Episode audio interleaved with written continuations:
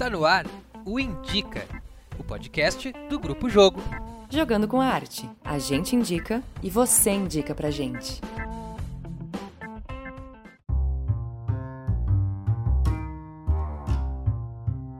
Está no ar mais um podcast Indica, esse podcast do Grupo Jogo. Aqui a gente sempre debate sobre arte, cultura e afins. Eu sou Lucas Simas, ator-diretor, iluminador doutorando em artes cênicas, e ao meu lado, apresentando esse programa, Manu Menezes, atriz, uma lenda do grupo Jogo. e a gente aqui está com uma convidada maravilhosa para esse episódio, que é o 16 episódio do nosso Indica. Apresenta a nossa convidada aí, Manu. E aí, gente, tudo bom? Eu sou a Manu, sou atriz, sou produtora. E hoje, gente, a gente está aqui com uma produtora cultural entusiasta da música, do cinema, enfim, de todas as artes. A nossa convidada de hoje é uma mulher com um poder de criação incrível, idealizadora do projeto Concha e produtora na Juba Cultural. Recentemente, ela foi convidada para compor o time de curadoria do Natura Musical, Alice Castiel. Uau. Seja bem-vinda ao Indica! Gente, eu tô me sentindo real na Hebe, assim, eu tô maravilhada. Coisa boa! Obrigada pelo convite, gente, de estarmos aqui no, esse domingo maravilhoso de sol em Porto Alegre. Tô adorando.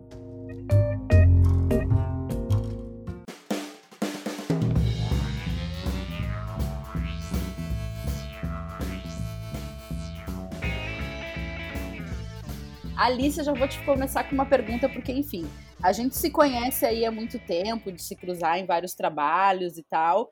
E para mim, tu sempre foi a Alice do cinema, a Alice do cinema, Alice produtora, Alice que eu ligava para pedir uma dica de transporte, a Alice, a Alice dos, dos, dos filmes.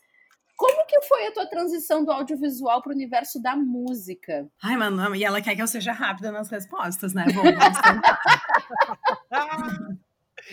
Maria, mas eu acho que isso é uma pergunta massa, assim, de, de porque para mim é muito doido isso, né? Foi uma coisa muito natural, né? Uhum. Uh, mas eu entendo que eu, eu tava já trabalhando com cinema há, sei lá, sete anos. Eu já tava com uma carreira, assim, me estabelecendo como diretora de produção. Eu tava na Sofá Verde Filmes, que era a minha produtora com os meninos desde que eu quase tinha me formado e tal. E as coisas estavam indo muito bem, né, e tal, em termos financeiros, em termos de trabalho. Mas eu comecei a ficar uh, algumas coisas começaram a me incomodar nessa no trabalho com o cinema. Acho que o diretor de produção, que era a área que eu gostava, porque é a área que tá na rua, né, que tá na loucura, não é um profissional muito valorizado, né? Ele é um, um profissional assim mais de execução, então fica mais na, na, figura do produtor executivo, assim, auxiliar e se meter na parte criativa, né? Então o diretor de produção ele fica mais nesse lugar da, da execução, então eu não tinha muito espaço, sim. Então eu sentia que eu estava sendo um pouco a, a, a minha meus processos criativos não estavam podendo se, se extravasar, assim. Enfim, então várias pequenas coisas, né, assim, que, que, que andavam me incomodando e eu não estava mais muito feliz, assim, né. E, mas também não, não via muita possibilidade. Eu até nesse meio do cinema eu, eu, eu estudei gastronomia, eu pensei em cozinhar, mas realmente a vida também da cozinha não é, por mais criativa que seja, acaba sendo uma vida um pouco mais solitária, né? Eu ainda muito acostumada a esse movimento todo de, de grupo, de coletivo, de produtora, né? O cinema, querendo ou não, ele tu tem esse lugar de trabalhar com muita gente, e isso sempre foi uma parte que eu gostava, né? E aí, bom, eu como boa leonina, né, queria mais espaço, assim, né? Queria... Claro. Não, Temos três leoninos dessa chamada, gente. adoro. adoro conviver com leoninos, inclusive. E, e aí eu peguei. E não era uma coisa assim, ai, de querer ser vista, né? Porque além de ser leonina, eu tenho lua e ascendente em gêmeos. Então tem a parte criativa muito forte, de comunicação muito forte. Então não era uma coisa assim, ah, eu quero aparecer, eu quero ser estrela. Porque daí eu teria ido pro teatro, porque eu fiz TEPA, me formei no TEPA, tem toda aquela história, né? E, e mas não, eu queria eu poder desenvolver as minhas coisas. Daí nessa época eu. Uh, a Nani Rios tava com a aldeia, ela tava sozinha com a aldeia, eu acabei indo fazer algumas coisas com ela lá, é, de literatura mas também comecei a sentir que não era muito a minha praia, assim, né? Não é, não era onde também eu queria estar. E no meio ainda do meu processo com o cinema, tem uma banda que eu sou muito apaixonada, que é o Metá Metá. E, hum. o Metá Metá nunca tinha vindo para Porto Alegre, assim, né? Na banda, showzão e tal. E eu não me metia, na época, as meninas, a, Nani e a Pan faziam a Cadê Tereza, e eu falei, gurias, eu quero trazer o Metametá. Gente, nunca tinha produzido, nunca tinha visto um rider técnico na minha vida. Quero, tra quero trazer o Metametá e tal. Vamos trazer, vamos. Daí no Carão já conheci o Kiko de noite lá num trabalho que eu tinha feito em São Paulo, escrevi para ele e tal, e rolou o show do Metamental, foi incrível, na opinião, lotou. No, no... Então eu tinha ficado com essa pulga atrás da orelha, eu tinha curtido, né, a adrenalina e tal do, do, do show. E aí eu fui pra. Tava lá na aldeia, já tinha, tinha produzido mais um show que tinham me indicado, daí nisso Uh, na época. Bah, daí teve isso. Daí, na época, eu já comecei a querer fazer esse trânsito. Daí, na época, Apanhador Só tava, tava lançando o último disco deles. Uhum. Me chamaram para fazer um trabalho com eles mais de venda de shows, assim, pra, pra fora e tal, pra uma coisa de turnê lá do B, assim. E aí, bem na época que rolou, né, aquela função toda com Apanhador e tal. Daí eu já, bah, olha, estou começando com o pé direito, né? Assim, bah, Nossa, teve tudo isso, é verdade. Mas nesse processo com eles, aí eu ainda acabei indo para Sim São Paulo, na primeira vez, na primeira Sim São Paulo, foi em 2017, que é uma grande feira de música que tem em São Paulo, uma feira da América Latina inteira. E, nossa, e foi um ano que tava, assim, recheado de era o ano que a, que a Letrux tinha lançado, que a Shania França tinha lançado, que a Lued tinha lançado, que a Larissa Luz tinha lançado. Então, assim, milhares de mulheres maravilhosas. E eu comecei a ver, pensei, gente, esses shows não chegam em Porto Alegre, e, né, angustiada com isso. Falei, bah, e o Agulha tinha acabado de abrir. Falei, bah, eu quero propor, de repente, uma coisa lá. Aí também tinha ido para Belém do Pará, depois passar o ano novo lá. Enfim, tava num momento da minha vida e pensei, bah, vou fazer um. Algumas pessoas já estavam me chamando para fazer algumas pontes com agulha. E aí eu pensei, bah, vou propor esse lugar do Concha e tal. E aí comecei a fazer o Concha totalmente na, na loucura. E aí me encontrei totalmente na produção produção, não na produção musical, mas na produção executiva, né, de, de eventos e de bandas e tal.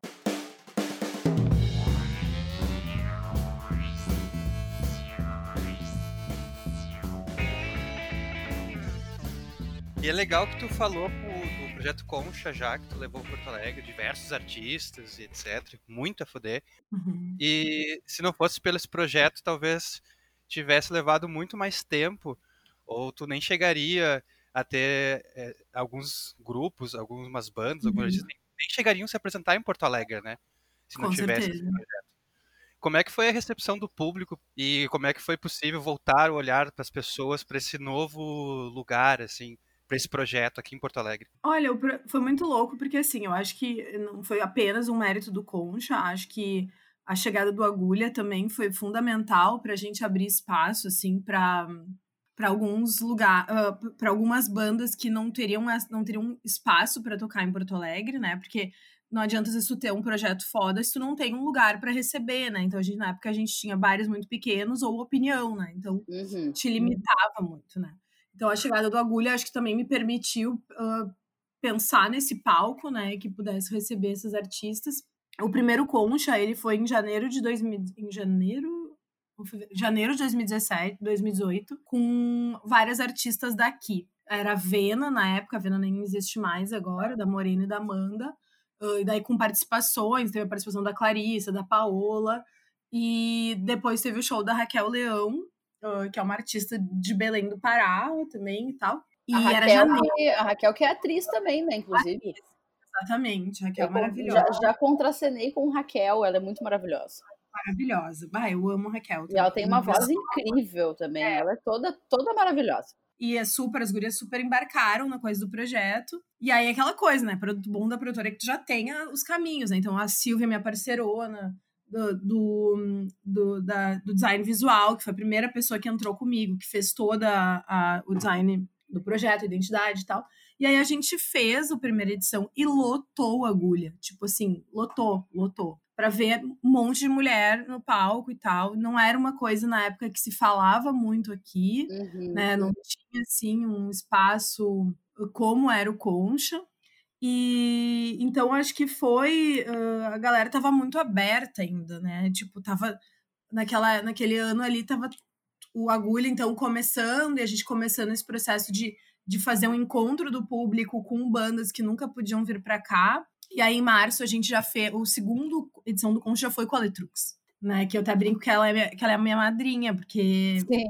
ela tipo, Sim. não conhecia ninguém.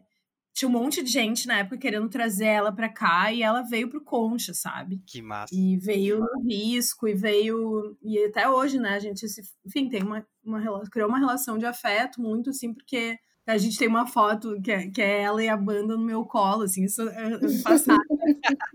a gente brinca, né? Ah, eu peguei essa banda no colo e tal. Então, foi muito massa, assim, porque uh, rapidamente o Concha ele, ele ganhou esse lugar, então eu fazia religiosamente os shows mensais, e aí esse início do Concha foi incrível. Então foi a Letrux em março, a Lued em abril, a Jussara Marçal em maio, daí, nossa, daí depois nossa. mais uma, uma edição local, daí então foi muito foda, assim. E aí, no ano seguinte, eu ganhei o edital da Natura. Então, 2019 foi um ano que daí eu ampliei, né, para fazer, enfim, toda a parte profissionalizante, a parte da residência artística que daí foi uma outra parada, assim, que, e, que mexeu muito com, com a cena, assim, né, das mulheres da cidade. Então, acho que foi, foi um processo muito legal, assim. Muito massa. E, e Alice, só uma curiosidade que me veio, assim, o projeto esse do, do Concha e também a, o Agulha, tu sabe de alguma coisa? Como é que tá os planos para um pós-Covid? Olha, eu tenho falado um pouco com o Edu, assim, que é o, né, dono do Agulha, e o Guilherme, que é curador do Agulha, é,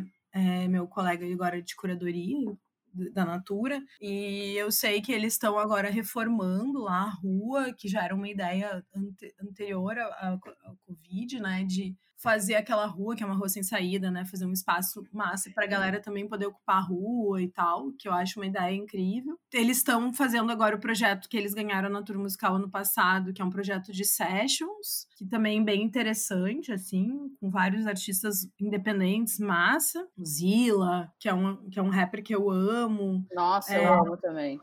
A Jadsa, Ana Frango Elétrico, a Sasuke, enfim, uma galera muito, muito foda. E então acho que é isso, acho que eles estão aguardando aí a, a, retomada, né? Do, agora no Porto Alegre em cena, eu sei que eles estão com umas coisas lá também. Sim. E o Concha, é, eu, eu ainda que eu ainda que eu tenha um time muito massa, assim, eu ainda sou uma mulher, o Concha, ele ainda é um projeto de uma mulher só, assim, tem a Sofia que trabalha comigo, tem as meninas e tal, mas meio que como eu não tenho dinheiro mais, eu acabo não, não tendo como cobrar ou como, enfim, né? Então eu acabo ficando meio solitário, assim. E agora, durante o, o, primeiro semestre do Concha, eu consegui uma parceria com a PUC e a gente desenvolveu um projeto bem lindo chamado Ensaios de Morar. Foi um, um projeto ligado com música e poesia é, para fazer uma. A gente fez 14, musicou 14 poemas da Ana Martins Marques, que é uma poeta mineira, que é uma poeta que escreve muito sobre a casa, sobre estar em casa, sobre os móveis,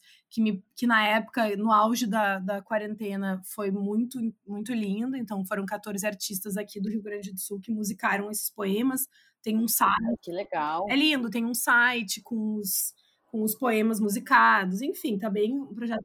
Qual é o site? É, é pucrs.br barra ensaio de morar. É o, é o site. Nossa, que demais. Já temos a primeira dica da Alice. é, a primeira dica da Alice já veio no meio. Eu gosto, gosto assim. É, vejam que é, tá bem lindo o site.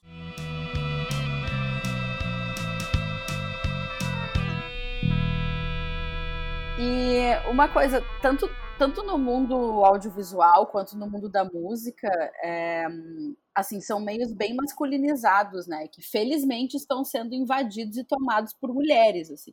Como que é fazer parte de um projeto que fomenta e movimenta tantos trabalhos liderado artisticamente, unicamente por mulheres? Ai, tu, tu sabe, vocês sabem que é muito emocionante. Eu não, acho que não teria outra palavra, assim, né? Eu imagino. Ano, ano passado, principalmente, assim, que a gente fez a residência artística, que foi uma residência de oito meses, uma residência super intensa, com 15 mulheres totalmente diferentes. Mulher preta, mulher branca, mulher com descendência indígena, mulher uh, de outras de, de, do interior, mulheres de Porto Alegre, mulher do erudito, mulher do rap, mulher do eletrônico. E no final do, do em dezembro, agora vai fazer um ano, a gente fez um show com 12 composições totalmente autorais que elas desenvolveram durante a residência. Uhum. E foi uma das experiências mais incríveis, uh, porque eu acho que as mulher, para as mulheres, uma coisa que falta é, a, é essa confiança que os homens têm de sobra, né? Às vezes eu sim, vejo assim, sim.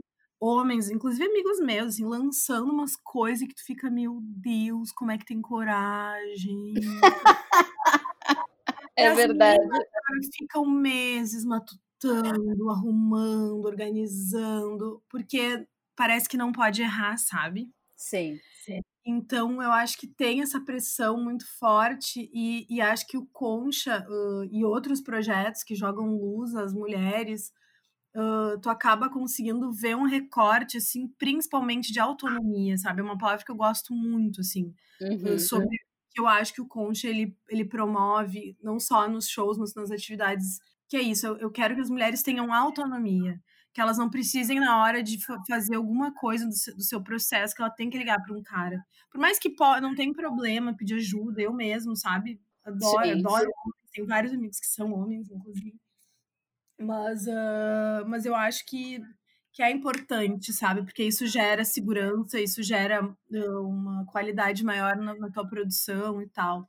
Então, acho que é, isso é o grande diferen, diferencial, sabe, Manu, assim, da, do trabalho feito por mulheres, assim. É... E tem uma coisa de, de representatividade para quem é público também, sabe? Porque justamente como tu falou, eu infelizmente não estava em Porto Alegre nas edições do Concha, mas eu sempre torci muito pelo projeto, torço muito pelo projeto e por ti também.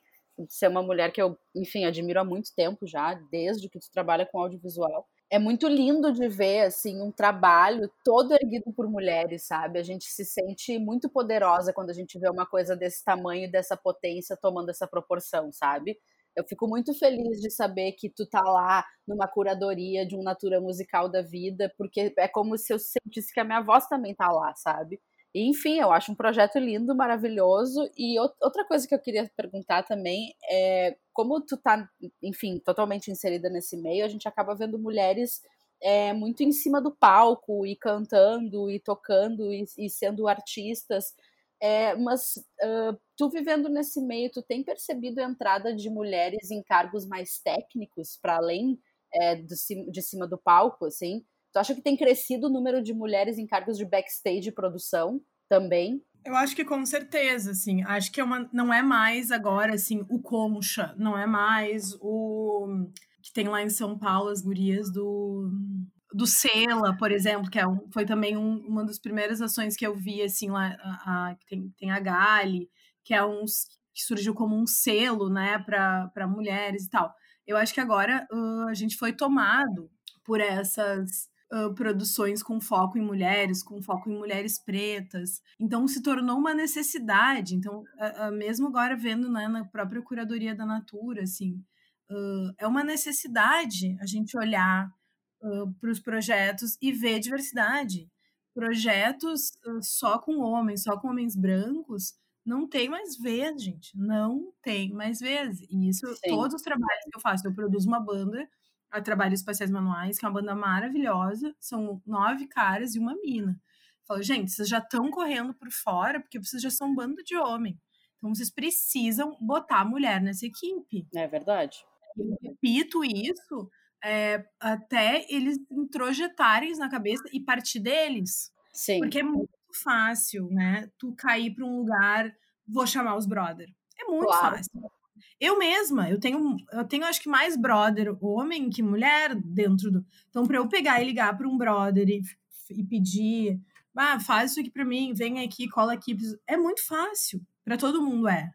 Então, a gente precisa exercitar esse, essa, esse mecanismo de não, peraí, eu vou ver se não tem uma mulher que não faça, e talvez a mulher não vai fazer tão bem neste momento. Porque é isso, são anos de insegurança, são anos dizendo que ela não pode estar naquele lugar. Então, assim, não tem como a gente exigir exatamente a mesma coisa. Então, uhum. como é que a gente, como é que a gente uh, transforma isso? É dando espaço, é pagando a mesma coisa que tu pagaria para um cara e, e dizendo, não, ó, pode fazer, se tu errar não tem problema, a gente, a gente faz de novo.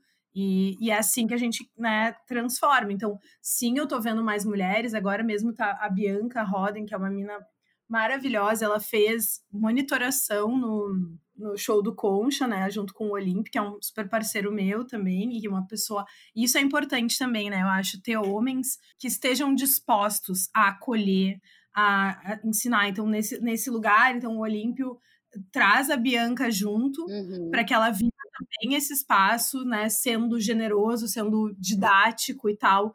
Então, tem, até esses tempos eu, eu vi um projeto em que falava sobre inclusão, e, é, mas aí se referindo a pessoas pretas, e ele falava assim: é, a nossa ideia é chamar pessoas pretas para trabalhar. Se tu, se, se não tiver pessoas pretas para fazer, a gente vai chamar pessoas brancas que consigam ensinar assistentes pretos para que daqui a um, dois anos essas pessoas pretas possam assumir esse lugar. Boa. Então eu acho que a gente precisa ter uh, profissionais que sejam profissionais alavanca, né? Claro. Que sejam que estejam ali para uh, compartilhar conhecimento, né? Os brancos, os brancos homens e mulheres, os brancos homens mais ainda têm essa coisa de concentração de conhecimento que eu sou muito contra. Eu acho que conhecimento tem que compartilhar. Então acho que é uma forma de, de cada vez mais incluir mulheres com segurança, incluir mulheres que tenham, sabe, que estejam tranquilas de estarem ocupando esses lugares, sabe? Claro. Que é dela. Tipo, acho que é uma coisa assim.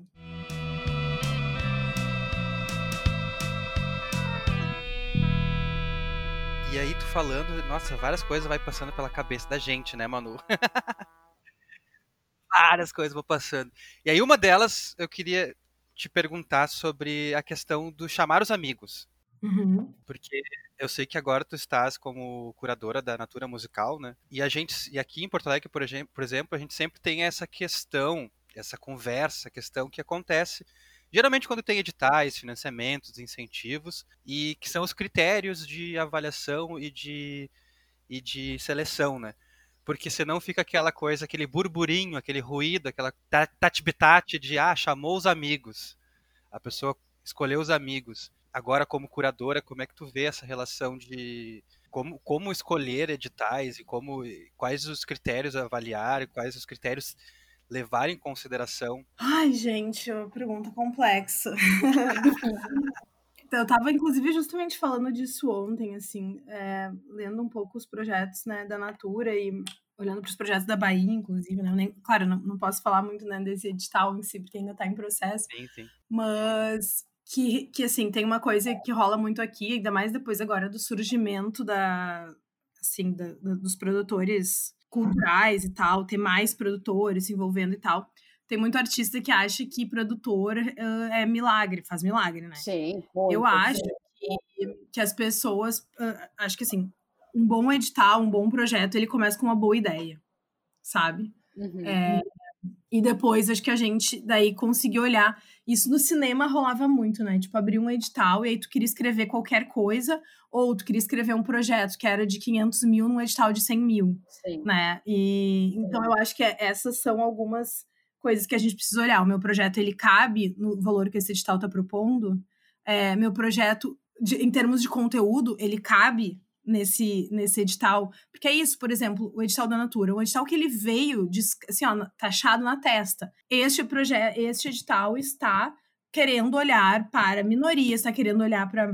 Ah. Está querendo olhar para questões de inclusão, de acessibilidade, está querendo olhar para os povos da Amazônia, tá querendo. Então, assim, meu, tu tem um projeto, tua banda de rock, que só tem homem, só tem homem branco, não, não te escreve. Sim. Tu não vai passar. Sim sabe? Não gasta. E isso às vezes as pessoas têm essa loucura, porque eu entendo, porque é muito. É muito.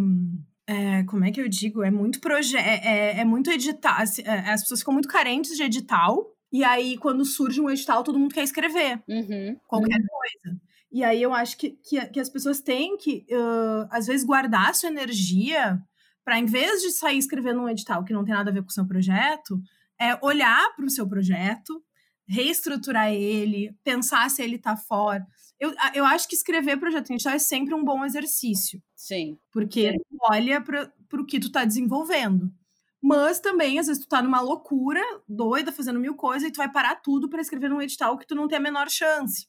Porque não é um edital que dialoga com o teu, com, né, com o teu projeto, com as coisas que tu faz, e que tudo bem. Então, eu acho que agora a gente está nesse, nesse momento político e a gente está numa escassez gigantesca, né, desde o golpe, uhum. é, mas agora uh, surgiu o Aldir Blanc, mas também que é um que é um, um, foi uma possibilidade incrível, né, que a Benedita, a Jandira conseguiram cavar para gente, mas veio de uma forma super complexa, é, os, com, essa, com, esse, com, essa corda no pescoço, que daí vai acabar o dinheiro, né? Vai acabar, se o dinheiro não for usado até dezembro, ele volta. Então, tu, tu não tem tempo suficiente. Porra, imagina, sei lá, 70 milhões para o Rio Grande do Sul. Nunca teve esse dinheiro na, na, na Secretaria de Cultura. Como é que tu faz para organizar a tua equipe para montar um milhão de editais? Sabe? É muito é, é. difícil. É. Então, assim, daí tu o que, que acontece? Tu faz um monte de edital caindo aos pedaços tu não sabe quais são os critérios, tu não. Então, assim, é, é muito difícil. Eu acho que as pessoas. É, eu acho que começar a olhar, minha, minha grande dica, ainda não é o indica, mas a minha dica uhum. é, é, pensar que, que hoje em dia, para os projetos eles estarem mais prontos para qualquer coisa, é pensar em diversidade, é pensar em acessibilidade, é, a gente vem falando muito né, da inclusão de pessoas negras, de pessoas indígenas, mas agora com a Natura eu estou aprendendo muito sobre acessibilidade, uhum, sobre inclusão de pessoas com deficiência. É, a gente não pensa sobre isso. Eu me coloco nesse bolo de produtora, sabe? Agora que a gente começou a botar assim, ah, no orçamento Libras e sabe? E, e ainda assim, a gente bota Libras achando, ah, estou sendo acessível. Não é acessibilidade, é um, um recorte muito pequeno. Então, eu acho que para a gente estar tá preparado para qualquer edital é começar a pensar isso, sabe? Acho que essa fica a grande dica, assim. Não sei se eu respondi exatamente a pergunta, mas.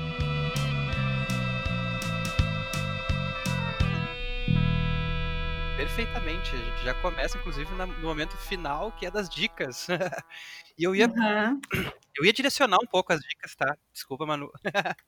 Porque num episódio passado a gente entrevistou, a gente conversou com a Liege Biesotto. Aham, minha parceira. Também é produtora aqui de Porto Alegre e super deu umas dicas muito interessantes.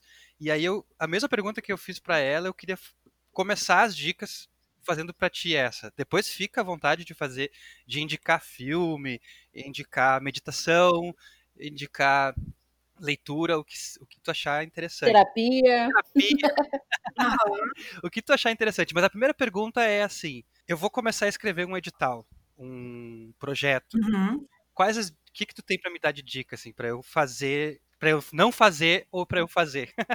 é que eu acho que assim, ó, são coisas bem diferentes, tá? Eu sempre acho que quando tu vai descrever num edital, tu já tem que ter um projeto essa coisa, assim, às vezes dá certo, né? Tu abre um edital, ah, vou criar um projeto para este edital e daí rola. Mas é raro. Porque quando eu, eu, eu, eu espero que quando tu, uma empresa pública, privada, vai investir dinheiro no teu projeto, eles vão ter garantias. Então, eles vão ter garantias que tu não vai pegar 200 mil e vai jogar no lixo, né? 200, 100, 50, 20. Uh, então eu acho que acho que é importante a gente pensar em projetos. Uhum. E o edital é uma consequência, né? É tu ter um conteúdo. Então, assim, eu, eu, eu sou a chata do conceito, né? É, aí, aí, vários artistas ficam, ah, mas eu não quero ter um conceito definido. Tudo bem não ter um conceito definido. Mas eu acho que para cada projeto tu precisa ter um conceito e depois se tu quiser mudar essa porra, tu muda. Desculpa, não sei se pode falar para Pode. Pode falar. Mas, uh, mas daí eu acho que, que, então, assim, é olhar quem é o teu público, isso é, isso é fundamental, com quem que tu quer falar, quais, quais são os diferenciais do teu projeto, por que, que ele é diferente, por que, que ele não é igual a 30 projetos que já estão no mundo, né? Uhum. E acho que isso, assim, o que que ele, o que que ele vai trazer, o que que ele vai agregar, né? O que, que as pessoas têm que assistir ele. E eu acho que quando tu já tem essas perguntas respondidas, acho que quando tu tu tá certo dessas, de, de, desses questionamentos, é muito mais fácil encaminhar as outras coisas, sabe? Às vezes eu pego isso, pego alguns projetos que chegam até mim que tá um, não tem pé nem cabeça, é uma colagem de de informações, é uma ah, o, o, o, as artes são as coisas do Pinterest. Aí o figurino é um troço que ele viu lá num acervo do amigo, não sei o quê. E tu olha, tipo assim, não, aquilo não te diz nada, é um monte de referência vazia. Uhum. Então eu acho que a minha dica também, para daí não é só para quem trabalha com música, é para todo mundo que trabalha com arte. Eu sempre falo isso na minha oficina de produção. Uh, referências.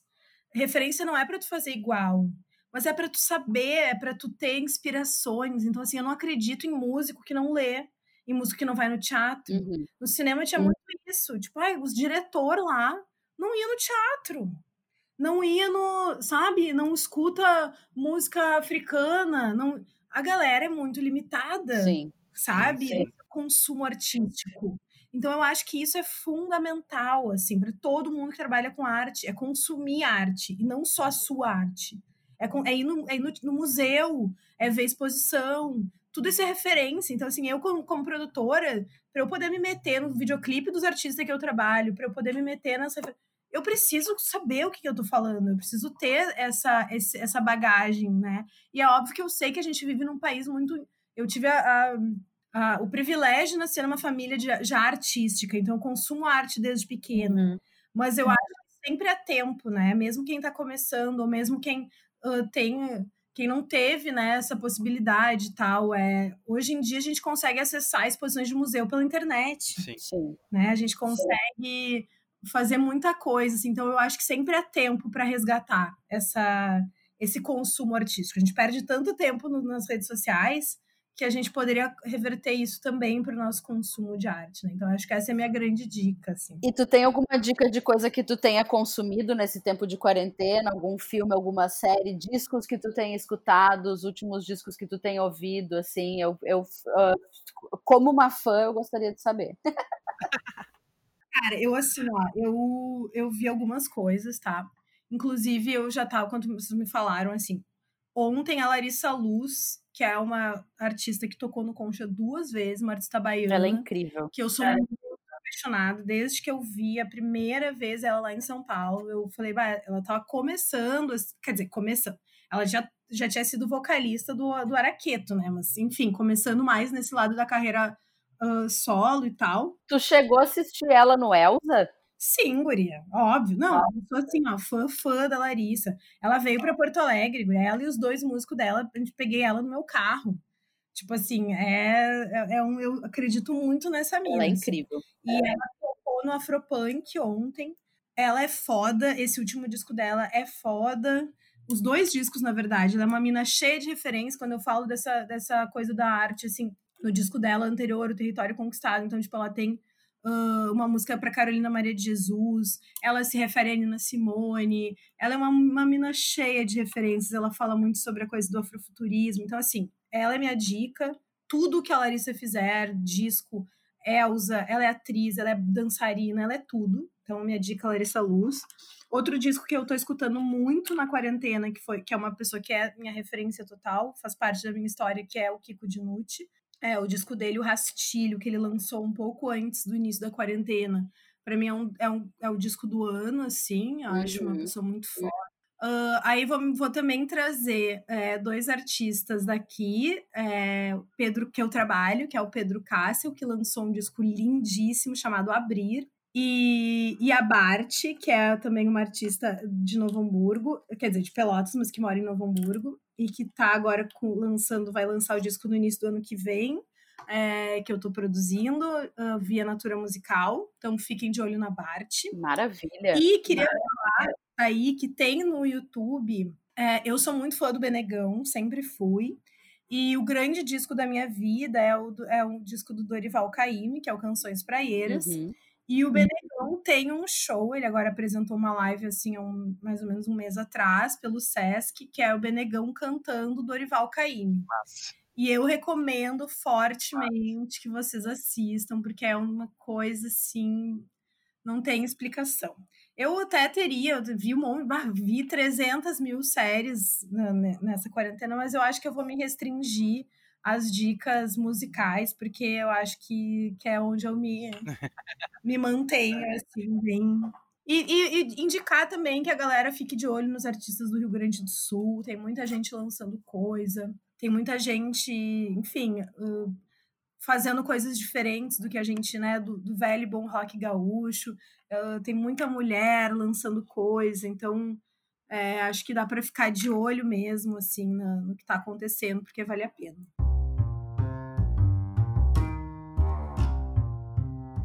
Ai, Alice, muito obrigada. Eu amei essa entrevista, foi um prazer imenso. Que legal que tu topou, que legal que tu tá aqui com a gente, que legal que tu traz tantas coisas boas. Me deu até vontade de fazer a tua oficina de produção.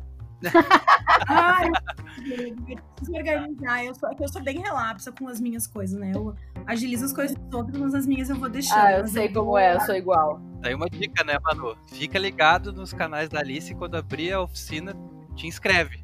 Se inscreve. Com certeza. Muito bacana a conversa. Ah, mas a Manu, a Manu é minha convidada de honra, né, cara? A Manu. E eu fiquei até pensando quando eu falei com a Manu, falei, bah, mas onde é que. Quando que foi o nosso primeiro encontro, assim? Que, porque tem essas pessoas que tu, que tu, tu, bate, assim, e, e bate. Tu não, não lembra, assim, ah, é grandes momentos nossos, mas sempre foi uma pessoa que eu, bah, que eu curto ver, eu curto ver os stories da Manu, eu curto estar, tá, assim, acompanhando. Maravilhosa. Também, então. Pois é, eu também não sei eu não sei nem dizer onde a gente se conheceu, mas eu sei dizer que tem essa, essa coisa aí. Essa, essa química, essa magia. Ah, mas eu nunca vou me esquecer que tu me acolheu quando eu tomei um pé na bunda. Não sei se tu lembra disso. Eu lembro disso, eu lembro Mas disso. eu tomei um pezão na bunda, tava mal, ele me chamou pra sair, foi tudo. Não, vai, pé na bunda é um lifestyle, né? É. A gente... E com essa frase, o pé na bunda é um lifestyle, a gente caminha o final do episódio. Obrigada, gente. Foi muito divertido. Eu animei, aqui o meu domingo também, foi ótimo. Que bom, amor. A gente te agradece muito. Gente, é, lembrando que o Grupo Jogo tá com todo o seu material online é, se vocês entrarem em www.grupojogo.com.br, tem link para todos os canais, para todos os nossos vídeos, as trilhas dos espetáculos. Alguns espetáculos já estão disponíveis online para quem quiser assistir também. E, é, por último, mas não menos importante, é, existe o nosso chapéu virtual. Então, se você quiser colaborar com 5, 10, 1 milhão de reais, é só entrar e colaborar para a gente continuar aqui trabalhando e, enfim, fomentando os artistas locais e fazendo nossas paradas. É, caso vocês queiram indicar alguém ou fazer algum pedido ou alguma coisa, pode entrar em contato com a gente pelo Instagram do Grupo Jogo. É, estamos aceitando dicas, né, Luca? Isso, qualquer dica é bem-vinda. e a dica, vocês podem ir lá no arroba Grupo Jogo no Instagram, como a Manu falou, mandar um DM, mandar um direct pra gente, dizendo, ah, eu gostaria muito do tema X, Y, Z, ou de um convidado, ou eu li um livro ontem que me chamou muita atenção e eu achei o tema interessante. Manda dica pra lá, pra nós no DM, que a gente vai atrás de produzir isso aí, né, Manu? é isso aí, galera. A gente vai com certeza. Gente, obrigada então. E até a próxima. Obrigada, gente. Amei. Vale Grupo Jogo. É nóis.